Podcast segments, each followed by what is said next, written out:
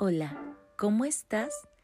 Esta semana te narraré el cuento Secreto de la autora Andrea Maturana y Francisco Javier Olea, narradora Alejandra Cortés, música Irepan Rojas.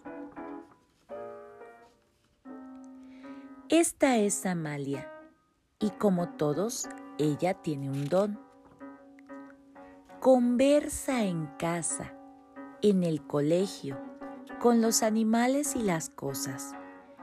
Cuando salen de su boca, las palabras dibujan mundos. Extracto de vaca. Atrapa ideas. Vacío rodeado de amarillo. Fabricante de astillas. Bartolo Nombrando todo, ella es feliz. Hasta que un día sucede algo inesperado. Sin querer y en un momento cualquiera, Amalia abre una puerta y ve algo que no entiende. Eso la asusta rápidamente la cierra y desea nunca haberla abierto. En los días que siguen, intenta compartirlo de muchas maneras. Y con distintas personas. Pero siente que no le escuchan ni le entienden. Como no puede compartirlo con nadie, Amalia decide guardar el secreto.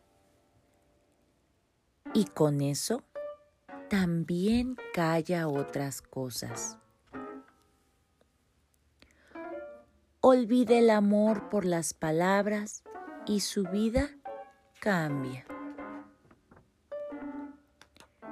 Sus amigos se dan cuenta de que algo pasa pero no saben qué es. En silencio, el tiempo pasa.